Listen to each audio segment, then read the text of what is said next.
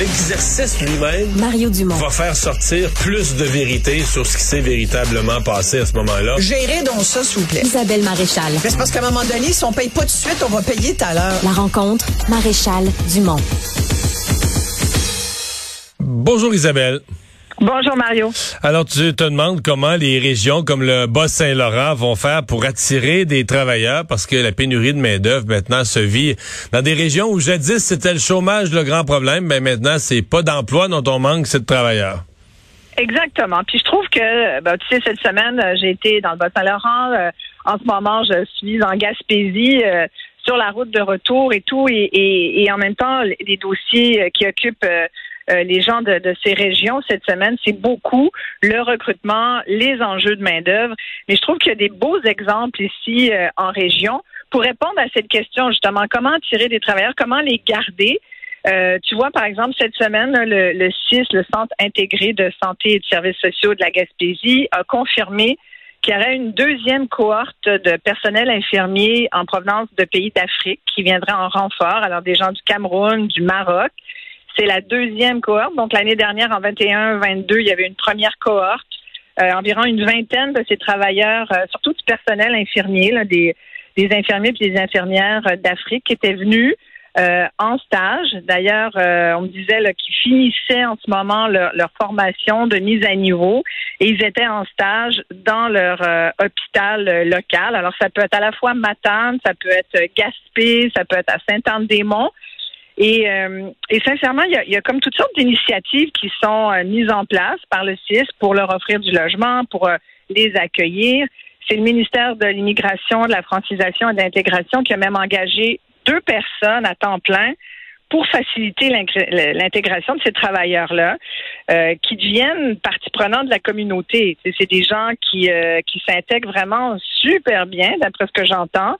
Tu vois, cette année, là, la, la deuxième... Ils, ils doivent être dépaysés un peu quand même. Tu pars du Ben, Cameroun, tu pars du Cameroun, Oui. tu débarques à New Richmond ou à Gaspé, euh, c'est un, changement, un changement de monde là.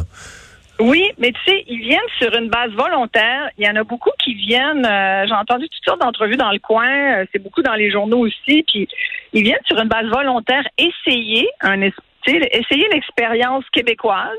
Ils ont entendu parler du Québec. Ils savent qu'on parle français, donc tu vois qu'il y a quand même une communication qui s'est faite. Et ils sont prêts à, affronter l'hiver. Ils sont, ils se sentent bien accueillis.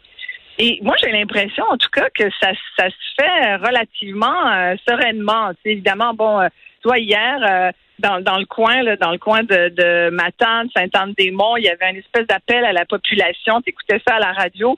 Ils demandaient aux gens, il y a à peu près, tu sais, sur les 40 travailleurs qui vont venir, il y en a à peu près une trentaine qui ont encore besoin de logement. Ils n'ont pas trouvé de logement. Eh. Il arrive d'ici les prochaines semaines. C'est un gros enjeu. Ce dossier-là de la pénurie de logement, c'est pas juste dans les grands centres, dans les régions comme ce que je te décris, là, il n'y en a pas non plus. Alors, tu fais venir du monde, mais tu n'es pas capable de les loger. Fait que ça, c'est un enjeu. Là, il manque le trois quarts des logements pour ces gens-là. On n'a pas encore résolu ça. J'imagine que on va trouver une solution, mais ça, c'est un problème bien concret. Tu sais, des fois, quand on, essaie de donner des exemples, ben ça, c'en est un. faut trouver du logement. Je pense pas que 78 millions là, pour l'itinérance puis pour le, le logement, là, ce que, ce que Justin Trudeau annonçait hier du programme fédéral, je pense, pour encourager la création de logements, éviter l'itinérance, je pense pas que ça soit suffisant, 78 millions. Des fois, c'est là où tu te dis, on voit bien où sont les priorités. On donne 28 milliards en subvention à une usine de batterie, mais on met 78 millions, et non pas milliards, millions, c'est des peanuts, pour pour la création de logements. T'as envie de dire, est-ce qu'on y repense un petit peu? On peut-tu mettre un petit peu plus d'argent? Est-ce qu'on a les priorités à la bonne place? C'est une aparté. Je reviens à mon affaire parce que quand même, je trouve que ça s'organise dans le coin. Tu vois, aujourd'hui, euh, le CIS de la Gaspésie a annoncé des bourses aussi d'études pour les étudiants qui veulent venir ici, suivre une formation dans 13 spécialités où il y a une pénurie de main-d'œuvre dans la région. Que ça peut être travailleur médical, travailleur social, psychologue, psychoéducateur, sexologue, criminologue, audiologiste, ergothérapeute, physiothérapeute, inhalo, en tout cas, évidemment, beaucoup de travailleurs de la santé, des agents de relations humaines, euh, toutes ces formations-là, tu peux venir du coin, mais tu peux venir des autres régions, puis tu décides de t'établir ici, tu signes un contrat. Fait que tu as comme une bourse, qui est quand même importante. Ça peut aller jusqu'à 30 000 dollars de bourse et tu t'engages à travailler en Gaspésie pendant trois ans. Fait que, c'est comme une espèce de, de façon de financer aussi des formations. Moi, je trouve ça inspirant. En tout cas, je trouve que ça peut, euh, sans doute que ça existe dans d'autres régions. Je trouve que moi, je suis en Gaspésie cette semaine, puis je savais pas qu'ils étaient aussi bien organisés, puis que les efforts étaient autant euh, déployés pour faire venir des gens. Et des fois, dans la grande région de Montréal, on est un peu déconnecté du reste du Québec. Ça fait du bien d'aller voir ailleurs au Québec comment ça se passe.